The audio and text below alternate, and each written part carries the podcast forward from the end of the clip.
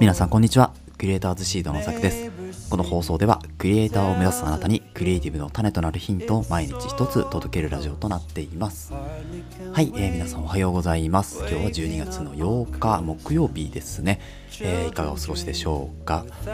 どうでしょうか？クリスマスのこう音楽もだいぶ馴染んできた、えー頃になってきたなというふうに思います。であの、まあ、24日とか本当イブとかねクリスマスの日はもう1回ぐらいねちょっと音楽を変えて本当にこうクリスマス気分をね味わっていただこうかなというふうに思っておりますので、えーそちらの音楽もですねぜひ期待してていただきたいなと思うんですけれども今日のお話何のお話かっていうとですね、えーまコンテンツですね。コンテンツに関しての話でコンテンツを作る上で重要なことというまあ本当にシンプルなタイトルでお話をしようかなというふうに思っています。まずまあ3本立てというところで、まあ、オリジナルは自分で保管しようっていうのがまず1つ目。で2つ目が、まあ、多面展開っていうのを前提で作りましょうっていうところですね。で3つ目時間は惜しまずに費用を惜しむというところをテーマに、まあ今日はお話ししていきたいなというふうに思います。はい。ということでまず1つ目のですねオリジナルは自分で保管するかっていうところなんですけれどもまあ、例えばですよ、えー一番いい例がですね、まあ、ブログですよね。ブログをですねいきなり書こうとしないというところですね。ここが結構ポイントでまず例えば、まあ、ノートとかっていうねツールもあるんですけどそのノートとかでもいいんですけどあの一回ねいきなりそのプラットフォームに自分の言葉を書き込まないように私はしているんですよねっていうのは、まあ、やっぱりこうプラットフォーム型の、まあ、コンテンツとかってなってくると結局そのプラットフォームがダメになった時って自分のコンテンツ全部消えるんですよね、うん、なのでこれが本当に怖いことだなと思っているのでまず自分のコンテンツを作る時っていうのは例えば、まあ、iPhone の、えー iPhone だったらメモ帳とかね、うん、あとは、まあ、Mac とかだと、まあ、例えば Notion とか、えー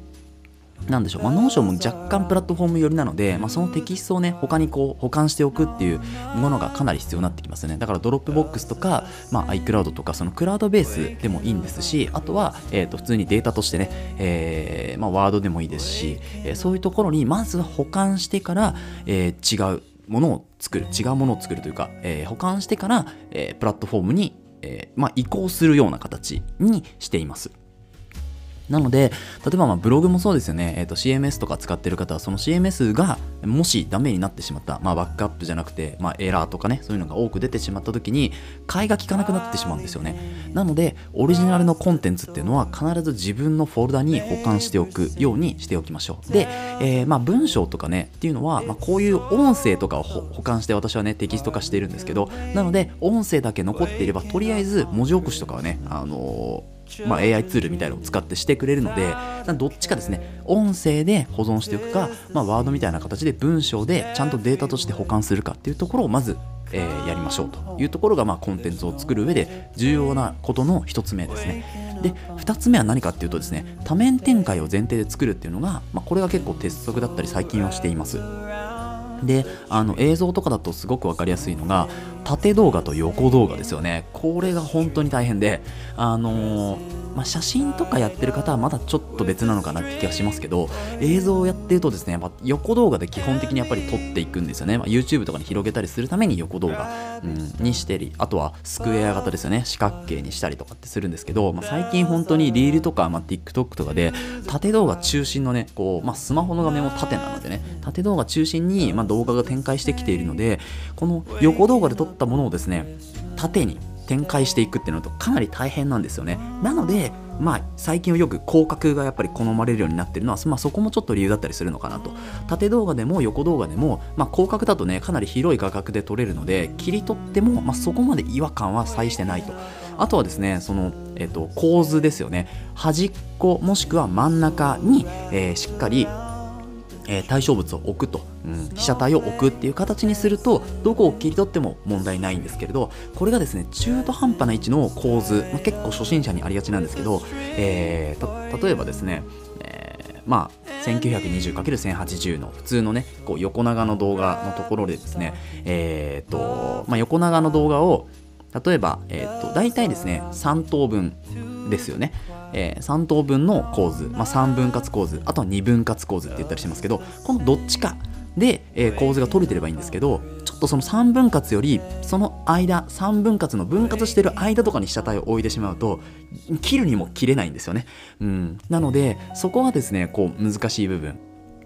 縦動画にする際に端っこに被写体を置くもしくは真ん中に被写体を置いておけばまだねこう切る時に切りやすいんですけど本当に微妙な位置とかに置いて被写体が置いてあるとですね本当に切りにくかったりもしますのでその辺ですよね。だから広角でまずは映像を撮っていくっていうこととあとは端の構図ですよね。端っこの構図で、えー、被写体を置いておくと。そうするとですね縦動画に切った時に、まあ、横動画ですよね。横動画を縦動画に切った時に、まあ、そこまで違和感がなく、えー、つなぎもね、えー、合わせられるかなというふうに思いますので、まあ、こういう多面展開を前提で作っていく。インスタグラムとかあとはツイッターの画像とかもそうですね、えーあの4対3もしくはツイッターだとね3対2とかちょっとこう半端な感じが出るのででインスタグラムとどっちかっていうとねこうあのスクエア型10801080ですよね。なので、まあ、1080でインスタの場合は、えっと、1080と,、えっと、1350縦がね1350横が1080ぐらいで作っておくとえっとこうねなんでしょう。自分のフィードを見てもらった時にちょっと縦長になるのでそれはいいっていう話が、ね、結構出てますね。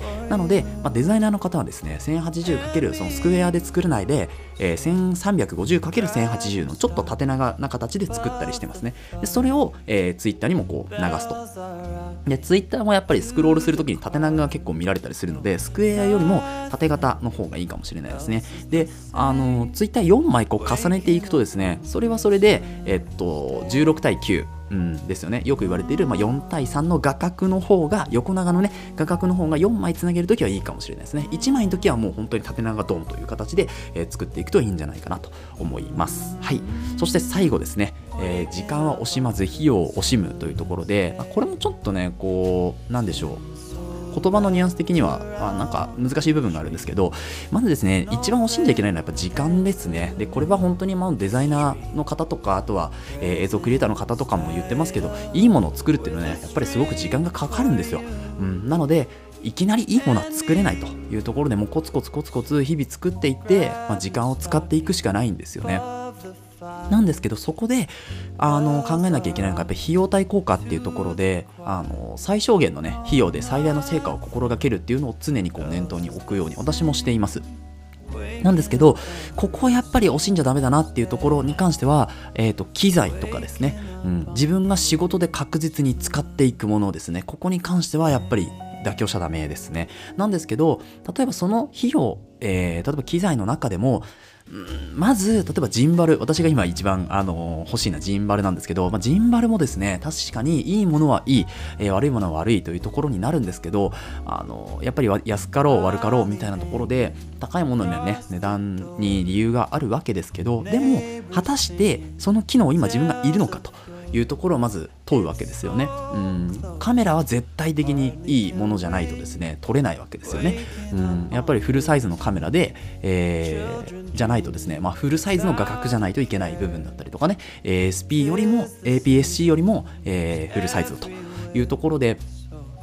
あとはまレンズとかね、明るさとかもいろいろありますけど、まあ、そういうところではやっぱりフルサイズっていうのは妥協できないと。ただ、ジンバルに関しては、まあ、要は固定で記載すればいいというところであるならば、まあ、少しランクをね、下げてでも、まずは、えー、しっかり安定性のある、えー、こう映像を撮るためのジンバルを用意してそこからですねこうプロ、えー、クリエイターの向けの、えー、ジンバルをもっともっとこうねレベルが上がったら買っていくという形でもいいんじゃないかなというふうに思うんですよね。なので、まあ、費用を惜しむっていうのは別にお金を使わないとかっていうわけじゃなくてどこに、えー、費用をこう投資するかと。いうところ、うん、初期投資も含めてですけどどういうところに、えー、自分だったら投資をしていくのか、うん、お金を使っていくのかっていうところを、まあ、ひたすらに考えていきましょうというようなところですね。でこれが、まあ、コンテンツを作る際にはかなり重要なことかなというふうに思いますので今日お話ししておきました。1つ目がですねオリジナルは自分で保管しましょうというところですね。いきなりブログの、えー、まあ、ネットを使ってインターネットからねブログを書いたりしないというところですね。